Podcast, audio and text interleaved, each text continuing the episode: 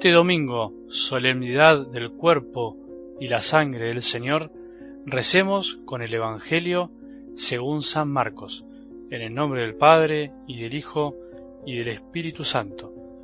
El primer día de la fiesta de los panes ácimos, cuando se inmolaba la víctima pascual, los discípulos dijeron a Jesús, ¿Dónde quieres que vayamos a prepararte la comida pascual?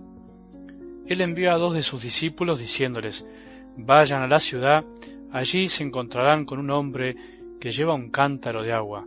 Síganlo, y díganle al dueño de la casa donde entre. El maestro dice, ¿Dónde está mi sala en la que voy a comer el cordero pascual con mis discípulos?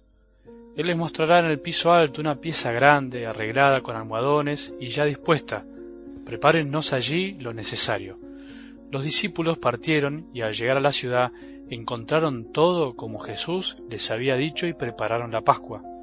Mientras comían, Jesús tomó el pan, pronunció la bendición, lo partió y lo dio a sus discípulos, diciendo, Tomen, esto es mi cuerpo. Después tomó una copa, dio gracias y se la entregó, y todos bebieron de ella. Y les dijo, Esta es mi sangre, la sangre de la alianza que se derrama por muchos. Les aseguro que no beberé más del fruto de la vida hasta el día en que beba el vino nuevo en el reino de Dios. Después del canto de los salmos, salieron hacia el monte de los olivos. Palabra del Señor.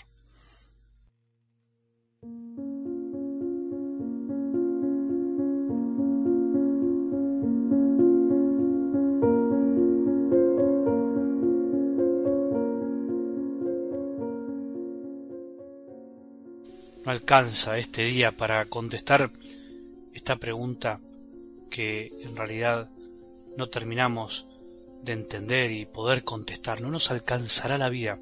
Estamos a veces, podemos estar a veces tan acostumbrados a recibir la Eucaristía que ya no nos sorprende.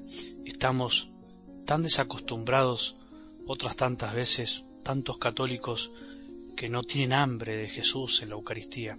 Y sin la Eucaristía, sin el cuerpo y la sangre del Señor presente realmente en nuestras vidas, no habría iglesia, no seríamos nada, no podríamos nada, no podríamos amar como nos ama Jesús. ¿Para qué nos reuniríamos cada domingo? ¿Para qué nos reunimos hoy? ¿Para qué sería nuestro domingo? ¿Solo para descansar? Solo nos puede convocar y reunir él, Jesús, en la Eucaristía. Nos reunimos por Él y en Él, para Él, para darle gloria al Padre. Él hace la Iglesia día a día con su amor, entregándose siempre, sin condiciones, aunque vos y yo a veces no nos demos cuenta, aunque a veces como sacerdote lo tenga en mis manos y siga sin darme cuenta, incluso sabiendo que muchas veces no lo valoramos ni los fieles ni nosotros los sacerdotes no terminamos de comprender tanto amor. Él nos ama tanto que incluso decidió quedarse en la Eucaristía sabiendo el riesgo que correría por nuestra falta de amor, que no lo valoraríamos lo suficiente. Si supiéramos, si comprendiéramos realmente con el corazón que Él está ahí, presente realmente, ¿cómo nos emocionaríamos? ¿Cómo correríamos a recibirlo? Cómo nos prepararíamos para aceptarlo en nuestro corazón, cómo nos dedicaríamos verdaderamente a amarlo. Sin embargo, a veces lo traicionamos, no por maldad, pero lo cambiamos por cualquier cosa.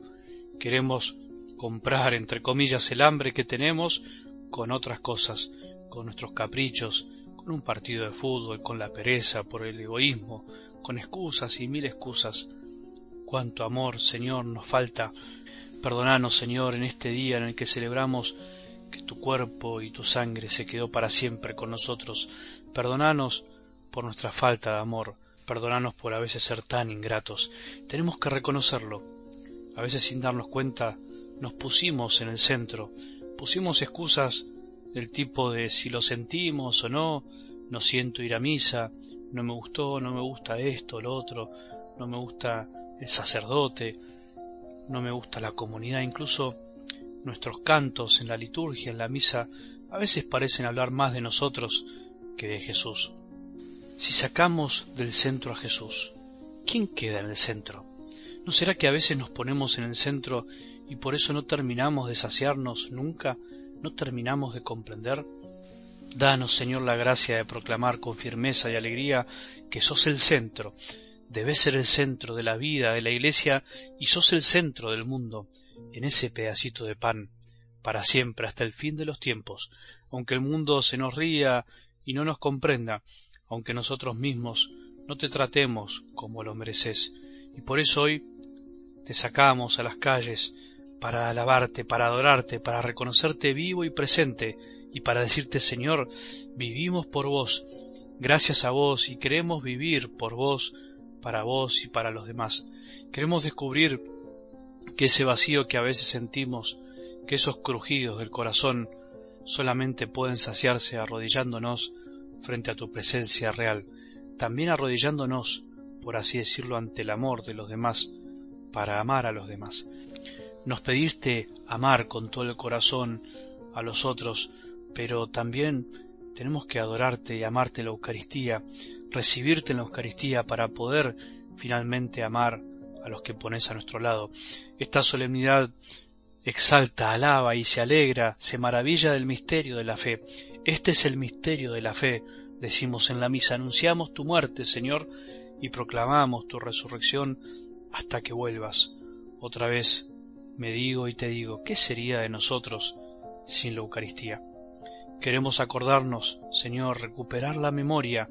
No permitas que perdamos la memoria o que recordemos selectivamente. Sos el pan de vida que nos acompaña y nos acompañará, que nos alimenta y nos alimentará siempre. Si olvidamos y perdemos la memoria, perdemos el rumbo. Y nosotros queremos, Señor, vida eterna. Vivimos por vos, gracias a vos, y queremos vivir para vos y para los demás. Que tengamos un buen domingo y que la bendición de Dios, que es Padre misericordioso, Hijo y Espíritu Santo, descienda sobre nuestros corazones y permanezca para siempre.